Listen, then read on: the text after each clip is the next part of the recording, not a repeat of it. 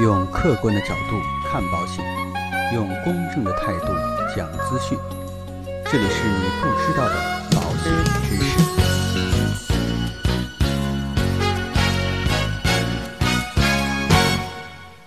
好，各位亲爱的朋友们，大家好。今天呢，跟大家一起来聊一聊有关于这个新冠疫情啊，对于整个保险行业有哪些影响？我们所面临的短期的挑战。还有长期蕴含的这个机遇又分别有哪些？应该来说啊，整个的新冠疫情爆发了以后啊，对我们老百姓的正常的这种生活节奏造成了很大的影响。在这样的情况之下呢，保险行业同样遭受相关的波及。首先呢，对于我们的寿险业来讲，我们来看一下短期的面临的挑战到底有哪些。应该说，各位朋友啊都很清楚，呃，因为冠状病毒的影响呢，很多地方呢。都实行了这个封闭式的管理，这个呢不仅是影响了我们日常的生活，更重要的是啊，大家知道我们的传统寿险的这种营销方式啊，个人代理这种方式，更多呢是和客户面对面去交流沟通，从而呢签下保单。那因为这样的一个新冠病毒呢，就直接阻碍了人与人之间的这种面对面的交流。虽然说现在很多地方的这个新增案例啊，基本上都已经为零了，但是呢，整个的新冠病毒所带来的这种影响的余温。并没有散去。跟大家举个例子，其实大家也可以想一想，原来啊，我去约个朋友去吃个饭，很正常。原来你去拜访一个客户，相对来讲也是比较容易，到家里也好，到单位也好。但是呢，因为我们的新冠病毒的影响，大家想一想，哪怕现在病毒很多地方都已经控制住了，都已经零增长了，但是呢，你现在要想到客户的家里边，想到客户的单位去，我相信啊，很多的客户也不会。轻易就答应了的，而这样的一个过程会持续多长时间呢？我认为啊，至少在人们的观念当中，至少会持续到今年的上半年，也就是六月份。所以在这个过程当中，我们面对面的跟客户去交流的这样的一个环境，就会造成一定的影响。这个影响还包括哪些地方呢？比如说啊，原来我们这种日常的培训学习，可能呢也会因为这样的一个疫情，在短期之内是无法恢复的。包括原来我们这种经营的客户的这种方式，比如产寿会啊、创收会，在短期之内你也很难恢复到原有的状态。其实这都是对我们整个保险营销的最直接的一个影响。所以啊，代理人展业和拜访的停顿，应该说是在目前阶段啊，寿险业面临的最大的挑战。其次呢，就是和疫情相关的赔付的费用将会给保险公司带来系统性的风险。虽然说新冠病毒的整个的感染的死亡率啊，相对来讲比较低，但是呢，因为它的基数在这里，所以呢，对于武汉的相关的保险公司啊，特别是购买了相关的寿险啊，这种保障的一些理赔，将会对保险公司啊造成一定的影响。对于我们的产险来讲呢，疫情所带来的压力啊，也非常的大。这个主要包含什么呢？比如说啊，因为疫情的影响，旅游取消保险的。这个索赔将会急剧增加，还包含一些业务中断以及其他一些责任保险的索赔率啊，也会有所上升，还有可能导致相关信用担保保险合同的索赔率进一步上升。而对于保险投资方面呢，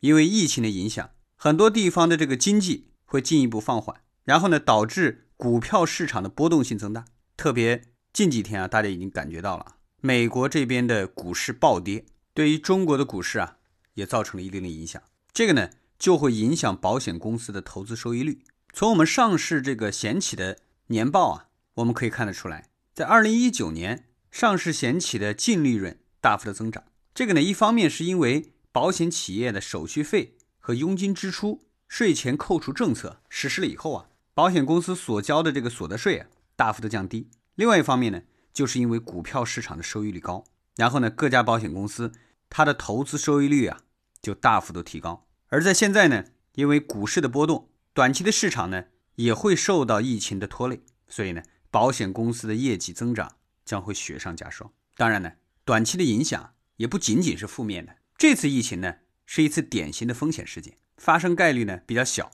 损失巨大，这就是可保风险的重要特征。其实呢，这次疫情呢，也是一次难得的对于我们消费者风险意识培养的绝佳的时机。从这个角度来说呢。也是有一定的正面的影响，也可以促进我们线上销售的发展。因为呢，疫情期间啊，大家都待在家里不能出去，对于网络和自媒体的不断的更新的相关内容啊更为关注。同时呢，因为心里边比较担忧，除了更加注意相关的保障之外，也使我们很多的消费者在面对有关保险产品的时候，更会用一种风险保障的角度去解读。这个呢，将会极大的促进线上保险的销售。除这个之外呢，我国有八百万的寿险代理人，其中呢，有将近一半的人是二零一五年以后。才开始加入这个行业，这些代理人呢，更加的了解自媒体的这个信息传播规律，并且呢，现在很多的保险公司啊，也已经意识到了要提升代理人的这个人均产能，